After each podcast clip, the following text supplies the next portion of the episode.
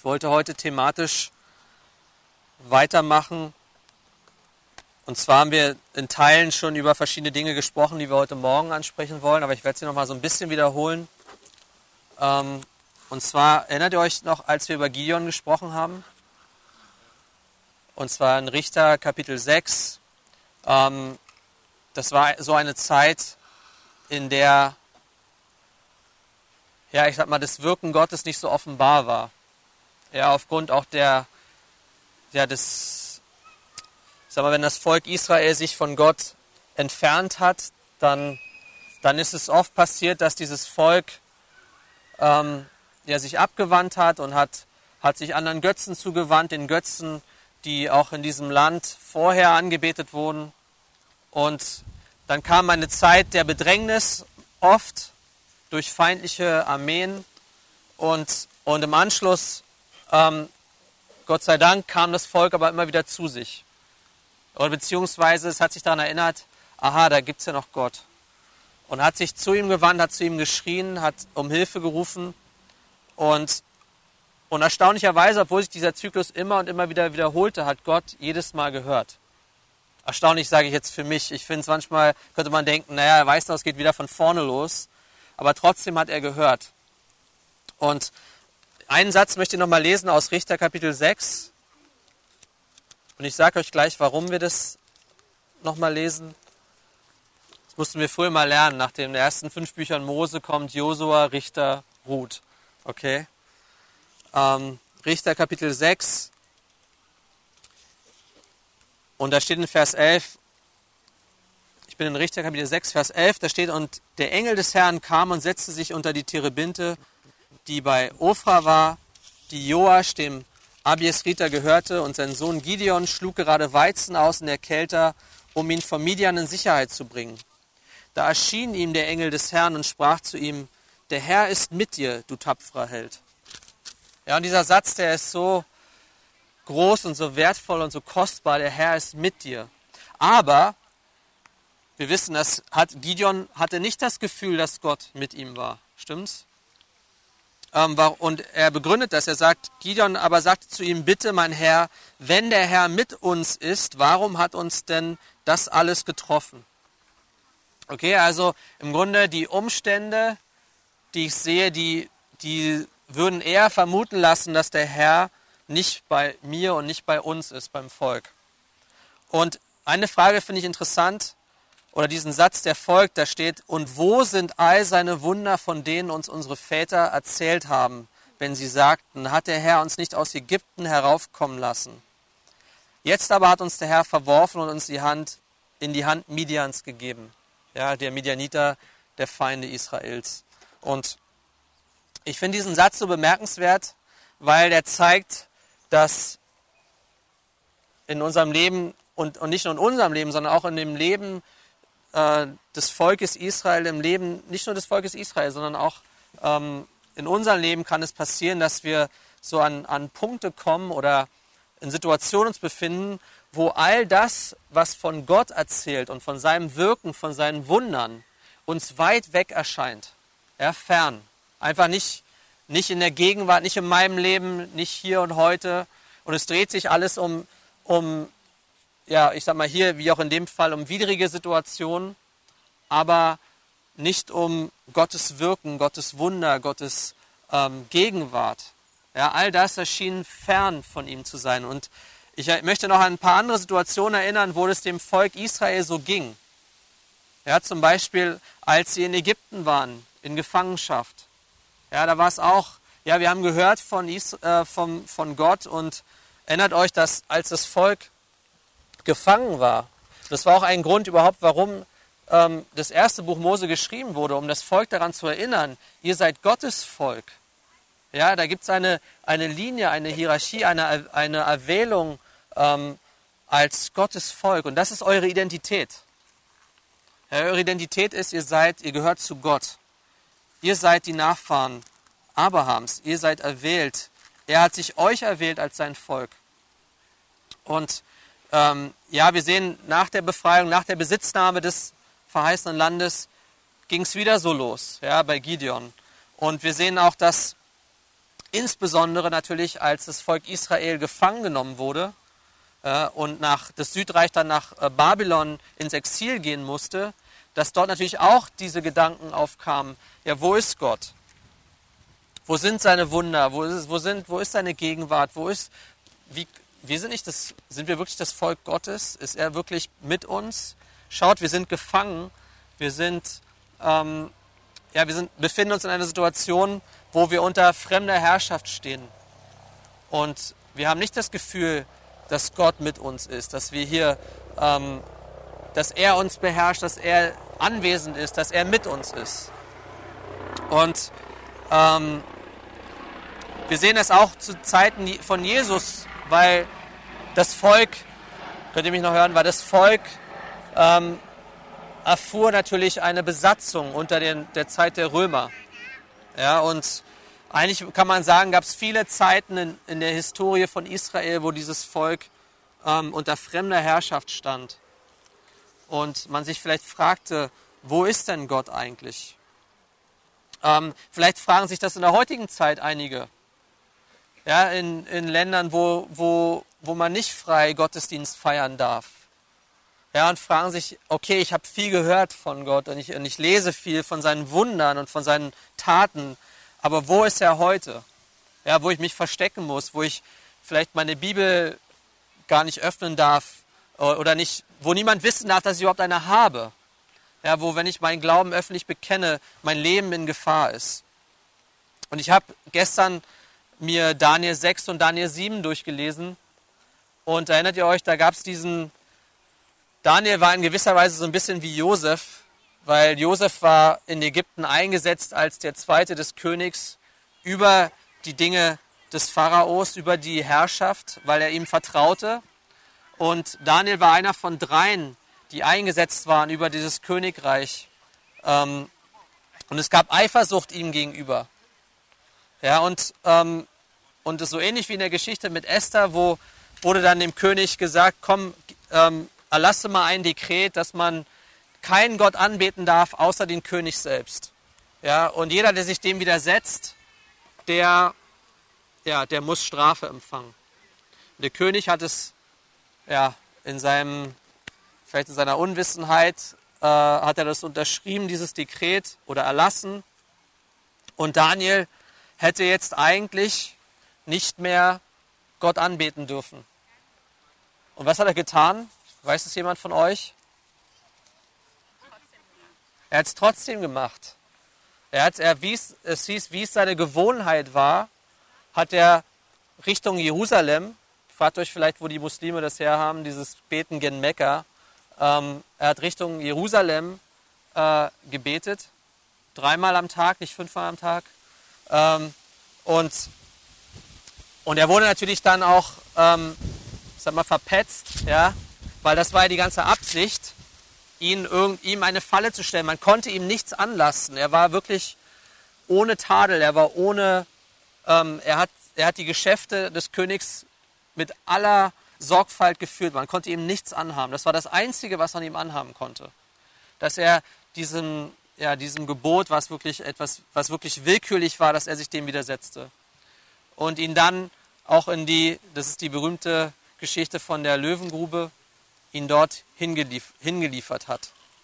Und ähm, aber wir sehen halt, dass Daniel seinen Glauben unter Anfechtung bewahrte. Ja, Daniel bewahrte seinen Glauben. Er hat, er hat gesagt, okay, die Konsequenzen sind harsch, aber er bewahrte seinen Glauben. Und das sehen wir an vielen Stellen. Wir sehen auch gerade in der Geschichte von der Gemeinde, die gegründet wurde, ähm, als Jesus, ähm, ja, ich sag mal, die Jünger zurückgelassen hatte, ähm, dass da auch so eine Phase aufkam bei den, ähm, ja, bei den Jüngern, wo die Frage war nach der Wiederkunft Jesu Christi. Ja, und eine Frage, die, die formuliert Petrus im zweiten Petrusbrief, Kapitel 3, Vers 4. Ihr müsst das nicht, nicht gleich aufschlagen, aber da, da, heißt, da heißt es, wo ist die Verheißung seiner Ankunft? Ja, es, es gibt Spötter, die aufstehen und die sagen, guck mal, wo ist, wo ist er denn? Er hat gesagt, er kommt wieder, aber alle Dinge sind doch wie, wie bisher, wie immer. Ja, wo ist die Verheißung seiner Ankunft? Und ich glaube auch, dass uns das manchmal so gehen kann. Ja, und ich will das jetzt nicht alles auf uns mal beziehen, aber ähm, ich glaube, das ist nicht, nicht, es ist nicht zufällig, dass diese Begebenheiten sich immer wiederholen in der Geschichte des Volkes Israel und auch in der Bibel, ähm, dass, dass diese Zeiten kommen, in der Anfechtung da ist und in der, ähm, wir sehen es im Hebräerbrief auch, wo, wo man herausgefordert ist, eigentlich das, auf das zu vertrauen, was man weiß. Entgegen, ich sag mal, der Sicht, entgegen ähm, dessen, was man fühlt vielleicht. Ja, ich fühle mich nicht so. Aber entgegen der Gefühle, entgegen der Sicht, entgegen dem, was man empfindet, ähm, dass man sich auf das verlässt, was man eigentlich weiß von Gott. Ja, und ähm, wir sehen das in, ähm, vielleicht könnt ihr jetzt doch den zweiten Petrus aufschlagen, in Kapitel 1 aber. Und das ist ein Thema, das, das in der Bibel häufig vorkommt, im Neuen Testament, aber nicht nur dort. Und zwar, da, sagt, da schreibt Petrus in Vers 15, also Petrus erklärt erst, dass er schon weiß, dass eigentlich sein Ableben, sein, ähm, sein Dienst dem Ende entgegengeht. Und, ähm, und er möchte diese, die Leser seines Briefes ermutigen, fest zu bleiben. Und er sagt in Vers 15 von Kapitel 1, ich werde aber darauf bedacht sein, dass ihr auch nach meinem Abschied jederzeit imstande seid, euch diese Dinge ins Gedächtnis zu rufen. Ähm, und da sehen wir also einen wichtigen Aspekt dessen, was er sagt, ist, dass es wichtig ist, sich zu erinnern an das, was man ähm, empfangen hat von Gottes Verheißungen, von Gottes Wort. Da steht in Vers 16, denn wir haben euch die Macht und Ankunft unseres Herrn Jesus Christus kundgetan. Nicht indem wir ausgeklügelten Fabeln folgten, sondern weil wir Augenzeugen seiner herrlichen Größe gewesen sind. Und das ist auch nochmal so dieser, wie wir schon bei Gideon eben gesehen haben, wo er fragte, wo ist denn ähm, ja, wo sind seine Wunder, wo sind seine Werke, wo, wo ist Gott, ähm, wenn er mit uns ist. Und Petrus erinnert hier, er sagt, wir haben euch hier nicht irgendwelche Fabeln kundgetan, denen wir gefolgt wären, sondern wir haben euch Jesus Christus kundgetan, und zwar seine Macht und Ankunft. Und zwar warum? Weil wir Augenzeugen seiner herrlichen Größe gewesen sind. Denn er empfing von Gott, dem Vater, Ehre und Herrlichkeit als von der erhabenen Herrlichkeit eine solche Stimme an ihn erging. Dies ist mein geliebter Sohn, an dem ich Wohlgefallen gefunden habe. Ja, er erinnert an diese Szenen, zum Beispiel wie ähm, äh, bei seiner Taufe, wo diese Stimme vom Himmel erschien, ähm, bei seiner Verklärung, ähm, wo diese Stimme erschien. Und, und interessant ist, und das möchte ich, dass, ihr das, dass, euch das, ähm, dass wir das bemerken an dieser Stelle, weil er spricht hier eigentlich genauso wie wir das auch in den Evangelien sehen. Er sagt, und diese Stimme hörten wir von wo? Von wo kam diese Stimme her? Vom Himmel kam die her. Wir hörten diese Stimme vom Himmel her gehen, als wir mit ihm auf dem heiligen Berg waren. Okay, also er beschreibt jetzt hier nicht die Taufe, sondern seine Verklärung. Und dann heißt es in Vers 19, und so besitzen wir das prophetische Wort umso fester und ihr tut gut darauf zu achten, als auf eine Lampe, die an einem dunklen Ort leuchtet. An einem dunklen Ort. Ja? Das ist genau die Situation, die, die wir vorhin schon betrachtet haben. Ja, Israel in Ägypten, ähm, Israel unter, der, der, unter fremden Mächten. Ähm, wir sehen ähm, die Gefangenschaft in Babylon. Wir sehen äh, Israel zur Zeit Jesus unter der römischen Besatzung. Ja, wir sehen diese Zeiten, ähm, wo ich sag mal, diese Dunkelheit herrschte.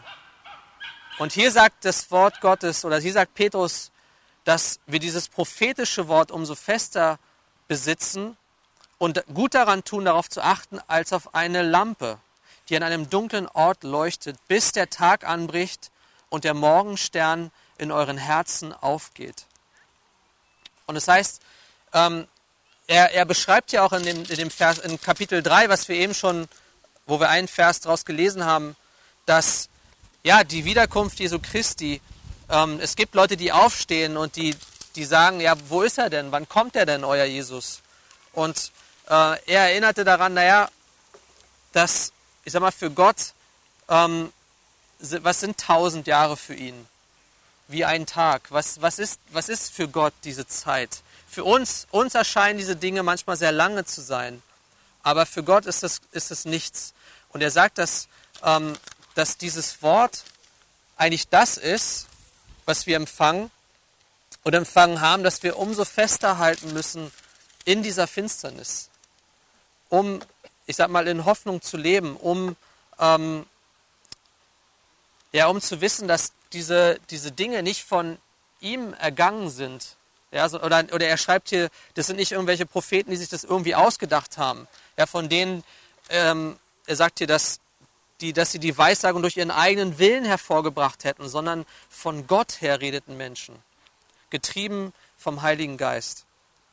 Und das ist die, die, ich sag mal, die These, würde man vielleicht heute sagen, aber das ist die, sag mal, die feste Behauptung, die er aufstellt. Er sagt, wir haben euch keine Fabeln kundgetan, keinen Unsinn erzählt. Wir haben euch das erzählt, was wir gesehen haben. Wir sind Augenzeugen davon und wir sehen, dass diese, ähm, ich sag mal, diese, diese Stimme, die erging vom Himmel her an uns. Von oben kam sie herab. Und dieses Thema des Himmels, das sehen wir ganz oft auch im Neuen Testament in den Evangelien, besonders bei Matthäus, weil im Matthäus-Evangelium, da schreibt er ganz oft von einem Begriff, nämlich vom Reich der Himmel. Das und zwar im Gegensatz zu den anderen Autoren. Ja, wenn wir die synoptischen Evangelien uns anschauen, die drei Evangelien, die sich ähneln, nämlich Matthäus, Markus äh, und Lukas, dann sehen wir, dass die beiden anderen diesen Begriff eigentlich kaum verwendeten. Aber Matthäus benutzt ganz oft diesen Ausdruck, das Reich der Himmel. Und ähm, wir sehen, dass dieses Thema dieses Reiches der Himmel eigentlich schon ähm, von Daniel auch beschrieben wurde und beschrieben wird. Ja, in Daniel Kapitel 2, da sieht man die irdischen Reiche, die kommen und gehen. Das sehen wir auch in Daniel Kapitel 7 in einer weiteren Vision. Da sind Reiche, die kommen und die gehen, die kommen und die gehen. Aber es gibt ein Reich, das kommt von wo? Es kommt vom Himmel. Und warum glaubt ihr, wird ausgerechnet in Daniel darüber gesprochen, von diesem, äh, von diesem ja, Stein, der kommt, von diesem, ich sag mal, von diesem Ursprung eines Reiches, das nicht vergehen wird, das ewig ist, das vom Himmel kommt? Weil genau in dieser Situation, wo sich dieses Volk in Gefangenschaft befand ähm, und unter fremder Herrschaft, vielleicht der Eindruck entstehen könnte, es ist vorbei. Ja, es, es, ähm, diese, ich sag mal, all das, was wir gehört haben von Gottes Herrschaft, das ist alles irgendwo, liegt es in der Geschichte. Es liegt in der Vergangenheit, aber es liegt nicht in der Gegenwart und es liegt nicht in der Zukunft. Und genau dagegen kommen oft diese, wir haben es für Petrus eben gelesen, diese prophetischen Worte. Die Worte, die versichern, nein, Gott, er sendet sein Reich vom Himmel her. Und ähm, und es wundert uns auch nicht, dass Jesus diesen Zusammenhang immer wieder herstellt. Dass er sagt, von woher ist er ausgegangen? Das sagt er vor allem im Johannesevangelium. Er sagt, der Vater und ich, wir sind eins. Er sagt, dass ich vom Himmel her gekommen bin. Er sagt, dass das sein Ursprung ist. Ja, weil er, warum? Weil er immer wieder klarstellt, dass er der König ist, der gesandt ist um ein Reich aufzurichten, das niemals vergeht. Ja, das war ja das, der ganze Schock im Matthäus-Evangelium, geht es schon los in Matthäus Kapitel 2, wo wir sehen, da kommen die, ähm, ja, die Magi, ja, diese, manchmal sagt man die, die Könige, manche sagen die Sterndeuter. Ihr wisst, wenn ich meine, die kamen aus dem Osten und die gehen zu Herodes, dem König, ja, der, der regiert über dieses Land und die fragen ihn, wo ist der König der Juden geboren? Und ihr könnt euch diesen Schock vorstellen, ähm, wo der König sagt, äh, er steht vor ihm, dem König der Juden. Aber er hört von ihnen etwas anderes. Nein, hier ist ein König geboren. Und wir wissen, dass dieser König einen anderen Ursprung hatte als König Herodes. Nämlich nicht ein Reich, das von auf dieser Erde war, ein Reich, das von unten, könnte man sagen, aufgerichtet wurde, sondern ein Reich, das von oben herabkam und aufgerichtet wurde durch Gott. Das ist das, was die Bibel bezeugt. Ja, wenn Gabe hat darüber gesprochen, über das Evangelium, ähm, was auch eine Bedeutung hat im Sinne von ähm, gute Nachrichten, nämlich die Verkündigung eines Königs. Ja, die, wir verkündigen den König, den Herrn Jesus Christus, als den König der Könige. Warum war Herodes so, ich sag mal, unsicher in dem Moment? Weil er wusste, da kommt eine Konkurrenz auf. Und zwar eine Konkurrenz zu den Königreichen dieser Erde. Warum schreibt Daniel schreibt, dass diese Königreiche der Erde vergehen? Sie kommen, sie sind stark, sie haben große Herrschaft, aber sie vergehen. Ähm, die Könige damals in, in Babylon und auch später von diesem Medo-Persischen Reich, die bekommen im Grunde von Daniel eine Prophezeiung und sagen, ja, diese Reiche kommen und sie sind groß, aber es kommt ein Reich, das Gott aufrichtet vom Himmel her. Und, ähm, und Matthäus, der greift dieses Thema auf. Ja, manche glauben, dass Matthäus das, äh, immer sagt, das Reich, nicht, dass er sagt, das Reich Gottes, so wie die anderen Autoren, sondern er sagt, das Reich der Himmel. Manche glauben, er sagt es, weil bei den Juden häufig dieser Begriff Gott ja nicht ausgesprochen wird, das, der, der, der Name Gottes oder ähm, ja, man wollte ihn nicht, nicht sagen, weil man Angst hatte, vielleicht den Namen Gottes, ja, gegen das Gebot Gottes zu verstoßen, den, den, den Namen Gottes vielleicht in falscher Weise zu verwenden, den Namen Gottes zu entehren. Aber es ist viel wahrscheinlicher, dass Matthäus diesen Begriff benutzt hat, um zu zeigen, dass Gott der König ist der, des, des himmlischen, des himmlischen Reiches. Ja, wir finden das in fast jedem ähm, wichtigen Abschnitt vom Matthäusevangelium. Und ich habe das gelesen in einem Aufsatz ja, von einem, der heißt Tim Miller, den könnt ihr euch mal durchlesen. Der hat geschrieben, dass ähm, dieses Königreich Gottes das erscheint bei, im Matthäusevangelium an fast jeder zentralen Stelle. Zum Beispiel erscheint es ähm, schon allein in, der, in, der, ähm, in dem Stammbaum Jesu Christi, weil Matthäus, er ist einer, der zeigt, dass, er, dass, äh, dass Jesus ein Nachfahre Davids ist, des Königs ja, und dieses Thrones. Ähm, es kommt vor in dem, äh, in dem, was Johannes der Täufer be bekennt über Jesus. Zum Beispiel, in, ich lese einfach mal ein paar Verse, ihr braucht die nicht aufzuschlagen. Aber in Matthäus 3, Vers 2, da heißt es von Johannes dem Täufer, tut Buße, denn das Reich der Himmel ist nahe gekommen. Ähm, zu Beginn des Dienstes von Jesus heißt es in Kapitel 4, Vers 17, von da an begann Jesus zu predigen und zu sagen, tut Buße, denn das Reich der Himmel ist nahe gekommen. Genauso wie Johannes der Täufer. Ähm, in der Bergpredigt, in Matthäus 5, da heißt es, glückselig die Armen im Geist, denn ihrer ist das Reich der Himmel. Ähm, in Kapitel 6, da seht ihr dieses Gebet, das Gebet, was Jesus aufgetragen hat. Ähm, das Vaterunser. Da heißt es in diesem Gebet, in, Vers, in Kapitel 6, Vers 9. Betet nun so, unser Vater, der du bist in den Himmeln. Da ist der Vater, da regiert der Vater, das ist sein Herrschaftsbereich. Aber dann heißt es weiter, dein Reich komme, dein Wille geschehe, wie im Himmel, so auch auf Erden. Das heißt, die Bibel stellt ganz klar, dass, ähm, und Matthäus stellt ganz klar, dass Gott einen Herrschaftsbereich hat im Himmel, wo er regiert. Ja, aber nicht nur dort, sondern wir sehen, dass er auch ja, ein, ein Reich kommen lässt auf diese Erde und dass das auch unser Gebet sein soll. Ja, dein Wille geschehe wie im Himmel so auf Erden, dein Reich komme. Ja, deine Herrschaft komme auf diese Erde. Ja, wir, wir erwarten eine Herrschaft auf dieser Erde. Und ähm, weiter heißt es in,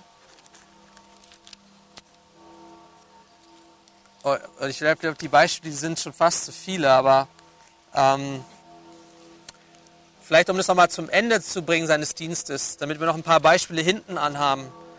Da steht, ähm, als er das Passamal feierte mit seinen Jüngern, was sprach er? In Kapitel 26, Vers 29, ich sage euch aber, dass ich von nun an nicht mehr von diesem Gewächs des Weinstocks trinken werde bis zu jenem Tag, da ich es neu mit euch trinken werde in dem Reich meines Vaters. Ähm, und auch in dem Missionsbefehl, im Englischen sagt man manchmal The Great Commission, dem großen Befehl.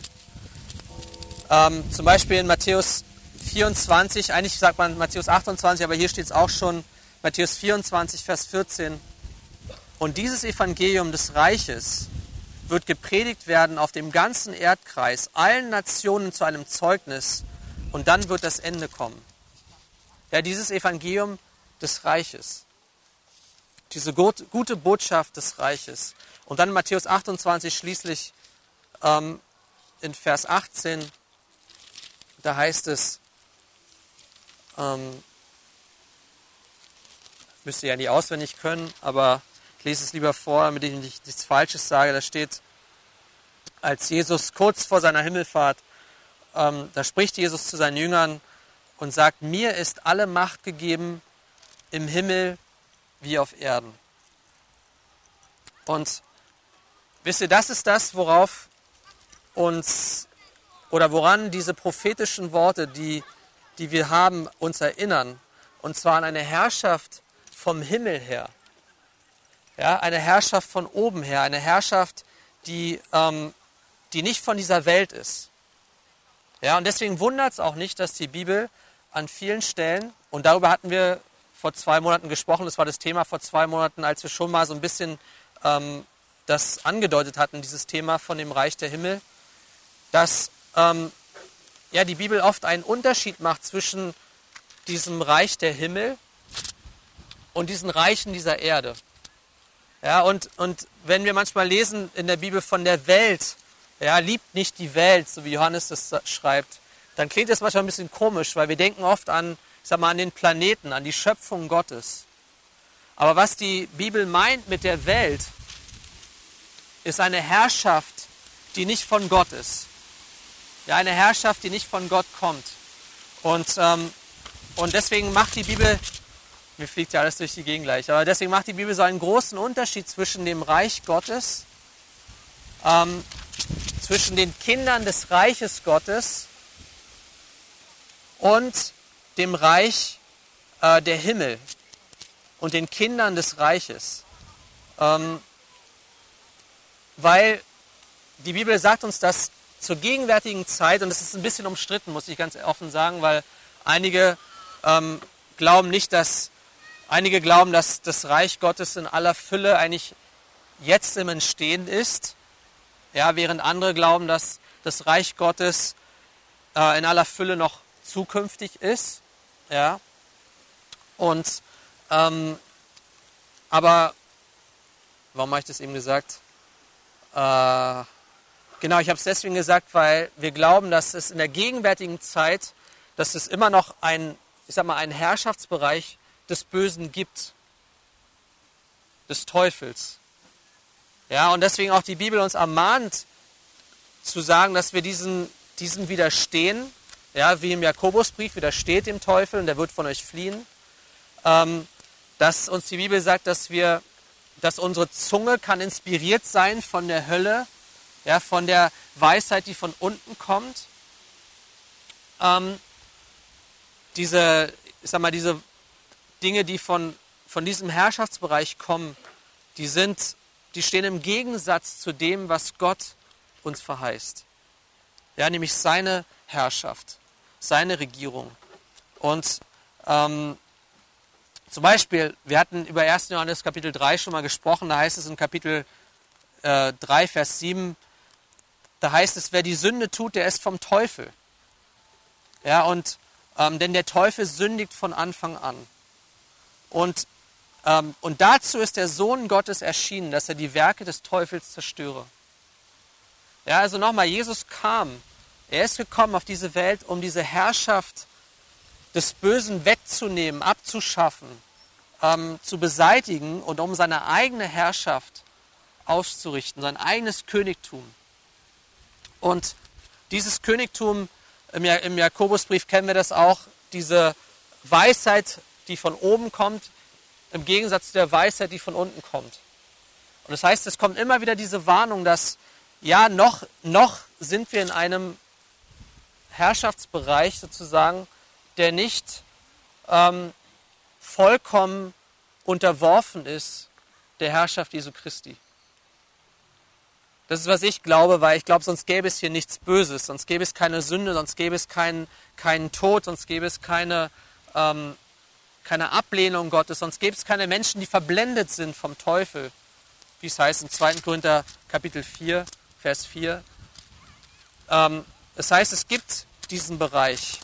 Und äh, in den, ja, im Matthäusevangelium, in diesen Gleichnissen, die Jesus spricht von dem Reich äh, der Himmel, in Kapitel 13 zum Beispiel, da beschreibt er auch, wie ja, es wird, es wird gesät äh, die gute Saat und es wird vom Feind gesät eine böse Saat. Und diese Saat, die besteht nebeneinander, parallel, bis zur Ernte. Und, ähm, und warum gebraucht oder warum erinnern uns diese biblischen Autoren auch im Neuen Testament an dieses Reich der Himmel, an diese ähm, ja, an diesen Gegensatz. Und zwar, ich glaube, wie wir das gelesen haben, in, ich, ich kann leider meine Notizen nicht, meine Notizen nicht folgen, weil mir die wegfliegen, deswegen ist es vielleicht ein bisschen, ich hoffe nicht zu konfus, aber ähm, wisst ihr, Matthäus, der verbindet den Himmel mit dem Vater. Er sagt, der himmlische Vater, Vater im Himmel. Ähm, er tut das mehr als 20 Mal. Ähm, und er gebraucht diesen Begriff des Reiches der Himmel. Und ähm, er tut das an, wie gesagt, an fast allen wichtigen Stellen seines Evangeliums. Und ähm, er zeigt diesen Kontrast auf. Er zeigt auf, dass ja, Jesus ist der König, der von oben kommt. Ähm, Jesus ist derjenige, der, der von Gott kommt, der von ihm gesandt ist. Und Jesus ist der wahrhaftige König, der Herr der Herren. Und die, die Ermahnung an uns ist, wirklich auszuharren äh, unter der Herrschaft, ähm, die, die unvollkommen ist noch, die noch, ähm, ich sag mal, die noch das Böse kennt, die noch ähm, ja, unter einem System steht, das beherrscht wird von den Gegnern Gottes. Ja, und deswegen kommen uns diese Gedanken, wo ist denn die Verheißung seiner Ankunft? Wo, wo sind denn die Wunder, von denen ich gelesen habe? Wo sind denn die Dinge Gottes? Wo, wo ist es? Wo ist Gott? Ja, und, ähm, und die, das Neue Testament ermutigt uns, wie gesagt, dazu, ja, nicht Freunde der Welt zu sein, sondern Freunde Gottes zu sein. Keine Ehebrecher, die, ich sag mal, aufgrund der Schwierigkeiten, aufgrund ähm, der Bedrohungen, aufgrund der Verfolgung, die einem droht, ja, Gott ähm, den, den Rücken zu kehren, sondern so wie Daniel eigentlich zu sagen, nein, es gibt einen König, der über allen Königen der Welt steht. Und dieser König, dem gebührt meine, ähm, ja, meine Anbetung, dem gebührt mein, äh, meine Unterwerfung, dem gebührt meine Zugehörigkeit. Und ich glaube ich glaub manchmal, ich, oder ich habe dieses Empfinden manchmal, dass einfach unterschätzt wird von Christen, ähm, ich sag mal, wie, wie stark diese dieser, dieser, wie soll ich sagen, diese Anziehung ist oder, oder die Versuchung ist, ähm, mit einer Weisheit zu leben, die nicht von Gott kommt. Ja, mit einer Weisheit, die von unten, die von unten kommt, eine Weisheit, die, ähm, ja, die sich stützt nicht auf Gottes Weisheit, nicht auf Gottes Zusagen, sondern die sich stützt auf ähm, auf unsere eigenen Gedanken, die Logik dieser Welt, die Dinge, die wir, die wir so kennen, die wir vielleicht, an die wir gewöhnt sind. Ja, und Jakobus beschreibt es als diesen geistlichen Ehebruch. Er sagt, so wie das Volk damals sich immer wieder von Gott abgewandt hat. Und, die, und dieses Bild, was die Bibel gebraucht als Ehebrecher, ähm, Ehebrecherinnen vielmehr, ja, als eine Frau, die Ehebruch begeht. Ähm, dagegen, ähm, dagegen richten sich viele, viele Teile der Schrift und ermahnen uns dazu, das Wort Gottes, diese prophetischen Worte, die gewiss sind, ja, diese Ermahnung, diese Worte sind gewiss. Die reden von einer Zukunft, die gewiss ist und dass wir es zulassen, dass diese Worte ähm, uns erleuchten in der Finsternis. Ja, also die Bibel gesteht es zu, die sagt, ja, es herrscht Finsternis in unserem Leben, es herrscht Finsternis in dieser Welt, aber es ist ein Licht aufgegangen und dieses Licht scheine in euren Herzen. Diese Ermahnung ist immer wieder, dass dieses Licht ähm, uns erleuchtet, dass dieses Licht aus uns heraus scheint. Ja, als ein Licht, was in der Finsternis scheint, bis zu dem Moment, wo der Morgenstern aufgegangen ist, bis zu dem Moment, wo Jesus Christus wiederkommt und allen offenbar sein wird, auch denen, die ihn, die ihn hassen, die ihn ablehnen, die seine Feinde sind. Ja? Ähm, wir sehen dieses Bild manchmal in der Bibel, dass, ähm, dass ja, die Feinde Jesu ihm gemacht wurden zu einem Schemel seiner Füße. Ja, und dass er wartet, bis alle seine Feinde ihm genau zu diesem gemacht wurden, bis alles ihm untertan ist, bis alles ihm unterworfen ist. Jeder, jeder Aspekt dieses Lebens. Ähm, das, und das ist auch unser Gebet. Ja? Herr, dein Reich komme, dein Wille geschehe. Wir beten, dass alles unterworfen wird unter die Herrschaft Gottes, auch in unserem Leben. Ja, dass unsere Begierden, äh, Jakobus stellt es heraus, er sagt, unsere Begierden, auch die Konflikte untereinander, ja, woher kommen die? Die kommen von geistigem Ehebruch. Die kommen daher, dass ja diese Herrschaft Gottes, ähm, ja, dass wir uns dieser Herrschaft Gottes nicht unterwerfen in unserem Leben. Und dass in unserem Leben Dinge ihm widerstreben. Und, und so entstehen äh, Dinge, die Resultat sind von Eigennutz und von Selbstsucht und von Eifersucht, ja, von Lüsten und Begierden. Und so entstehen Konflikte untereinander. Und, ähm, und die Ermahnung ist einfach, dass Jakobus sagt es auf die Weise, ich habe es bei Petrus schon gelesen, aber Jakobus sagt es auf andere Weise, damit möchte ich vielleicht auch zum Ende kommen. Ähm, Jakobus sagt es auf folgende Weise. Er sagt, in Jakobus 1, Vers, ich glaube Vers 21, deshalb legt alle Unsauberkeit und das Übermaß der Schlechtigkeit ab und nehmt das eingepflanzte Wort mit Sanftmut auf, das eure Seelen zu erretten vermag. Und er erinnert halt, das ist das Thema auch seines Briefes in Vers 22, seid aber Täter des Wortes und nicht allein Hörer, die sich selbst betrügen. Das heißt, wir haben schon im, beim Petrusbrief gesehen, und wir sehen es auch hier wieder und an vielen anderen Stellen im Neuen Testament, diese Ermahnung, dieses eingepflanzte Wort, dieses prophetische Wort aufzunehmen und zuzulassen, dass dieses Wort uns verändert, dass dieses Wort uns errettet, dass dieses Wort ähm, Wurzel findet in uns und, und, und dort ähm, Raum hat in uns, dass dieses Wort uns verändert, dass dieses Wort ähm, uns danach trachten lässt, was von oben herabkommt, die Weisheit Gottes von oben, dass, die, dass dieses Wort uns nach dem suchen lässt, was die Frucht des Geistes ist und nicht, was die Frucht des Fleisches ist.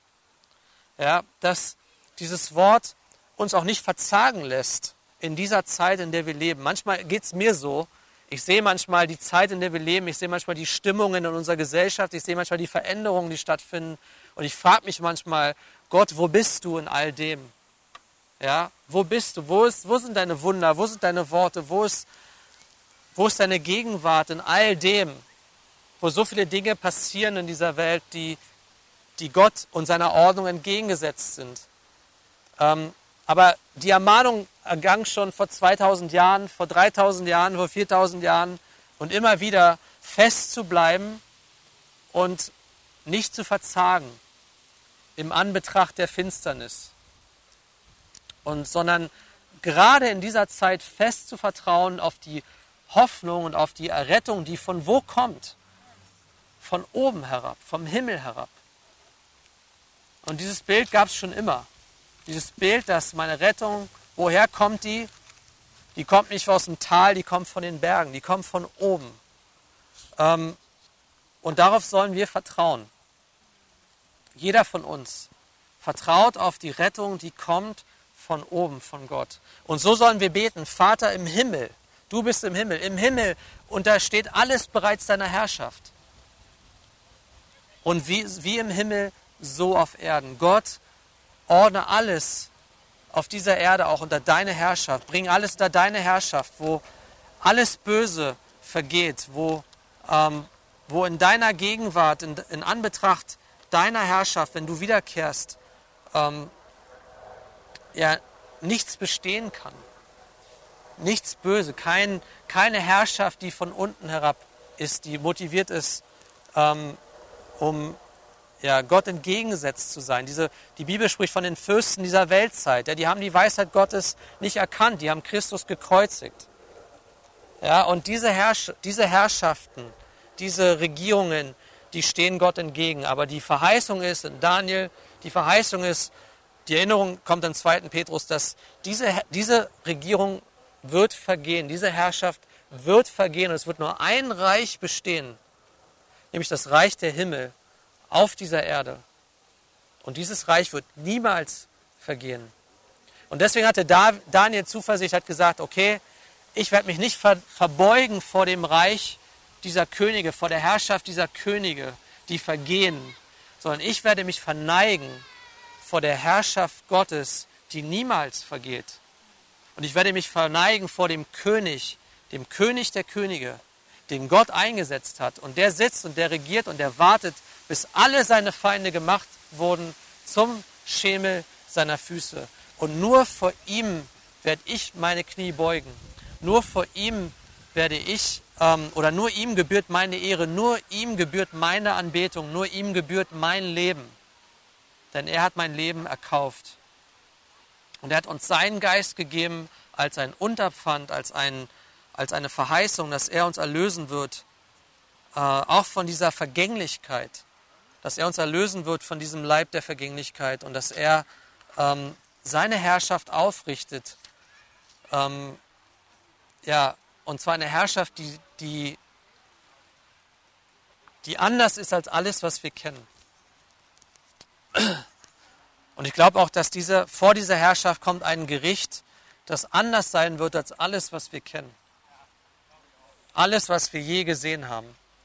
Ähm, so heißt es in Matthäus 24 und 25. Ihr könnt das gerne nachlesen. Ähm, aber ich möchte einfach zum Ende kommen und uns ermutigen. Es ist keine Zeit, mutig zu sein. Keine Zeit, die Arme und die Knie schlaff hängen zu lassen, sondern gestärkt zu sein in äh, der Tatsache, dass Jesus uns verheißen ist als der Herr. Und er ist unser Herr bereits heute, nicht irgendwann, sondern heute.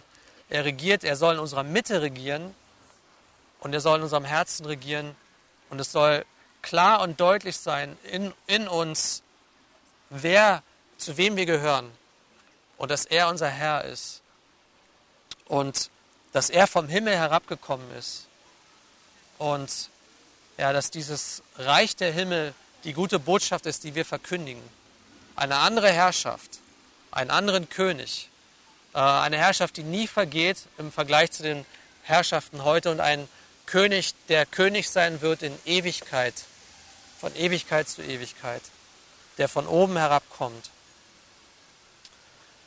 Ich sorry, dass es ein bisschen konfus war. Ich hatte mir das ein bisschen anders zurechtgelegt, aber ich hoffe, dass wir etwas mitnehmen können heute Morgen für uns von diesem Reich der Himmel, von der Herrschaft Gottes von oben und von, ähm, von Jesus Christus, ähm, dem, zu dem wir gehören, und dass wir nicht uns ergeben einem System, was nicht von ihm kommt, einer Herrschaft, die nicht von ihm kommt, sondern dass wir uns unterordnen einer Herrschaft, äh, die von ihm stammt. Okay, lass uns, lass uns beten. Herr Jesus, wir, wir danken dir für deine Herrschaft. Wir danken dir, dass du vom Himmel herabgekommen bist, vom Vater, und dass du gekommen bist, um deine Herrschaft hier aufzurichten auf Erden. Wir danken dir, dass du regieren, regierst in unseren Herzen. Wir danken dir, dass wir dich verzagen müssen im Angesicht des Widersachers, in Anbetracht der Welt, die ja, die auf anderen Prinzipien beruht, die von dir nichts wissen will. Und dass wir trotzdem ruhen können und vertrauen können auf dein Wort, dass deine Zusagen, die du gemacht hast, dass sie eintreffen. Und dass ja, wir eine Zukunft haben, eine ewige Zukunft in einem Herrschaftsbereich, in dem du regierst und in der vollkommen sein wird, Herr, wo keine Tränen fließen, wo kein Tod herrscht, wo es keine Widersacher mehr gibt, wo Sünde nicht mehr existiert, wo wir mit einem willigen Herzen dir nachfolgen. Danke, dass du diese Herrschaft aufrichtest. Danke auch, dass wir ja, diese Herrschaft empfangen haben in unserem Herzen. Ich bitte dich, Herr, wenn wir entmutigt sind heute, in Anbetracht dessen, wo wir uns vielleicht befinden, in unserem einen Leben, in dieser Zeit, in der wir leben, bitte dich, dass du uns ermutigst, mutig voranzugehen, nicht zu verzagen, egal, ja, wenn um uns herum nicht viele dich anbeten, wenn um uns herum uns niemand ermutigt dazu, dir nachzufolgen, dass wir trotzdem dir treu bleiben, dir treu nachfolgen und diese Gnade erkennen, die du für uns hast. Wir danken dir dafür, dass du uns errettet hast, dass wir unter einem anderen Herrschaftsbereich stehen, dass du uns versetzt hast in das Reich deines Sohnes, des Sohnes deiner Liebe, aus dem Reich der Finsternis hast du uns versetzt in das Licht. Herr, hilf du uns zu wandeln als Kinder des Lichts und nicht als Kinder der Finsternis. Herr, du kennst nur diese beiden Bereiche. Und Herr, wir wollen in deinem Licht leben. Wir wollen in deinen Zusagen leben. Wir wollen in deiner, unter deiner Herrschaft leben. Hilf du uns dazu. Ich bitte dich auch, dass du diejenigen, die, ja, die vielleicht jung sind, die, ja, für die das vielleicht eher der Glaube ihrer Eltern ist, als ihr eigener Glaube, dass du sie auch ermutigst und sie bestärkst, Herr, dies, dich zu suchen als den König, dich zu finden, nach dir zu fragen, auf dich zu hoffen. Herr, ich bitte dich, dass es niemanden gibt hier in unserer Mitte, dem es mangelt an deiner Gnade. Bitte dich, dass wir aufeinander Acht haben, dass wir einander ermutigen und erbauen in Liebe. Dass wir nicht aufgebläht werden durch Wissen, sondern dass Liebe erbaut und dass Liebe unter uns herrscht. Ermutige du uns heute, darum bitten wir dich, Herr, und sei du gepriesen in unserer Mitte. Sei du gepriesen nicht nur an diesem Morgen, sondern durch unser Leben wir möchten dich verherrlichen, bitten dich um Mut und um Kraft, um deine Stärke für uns. Und darum bitten wir im Namen Jesu Christi. Amen.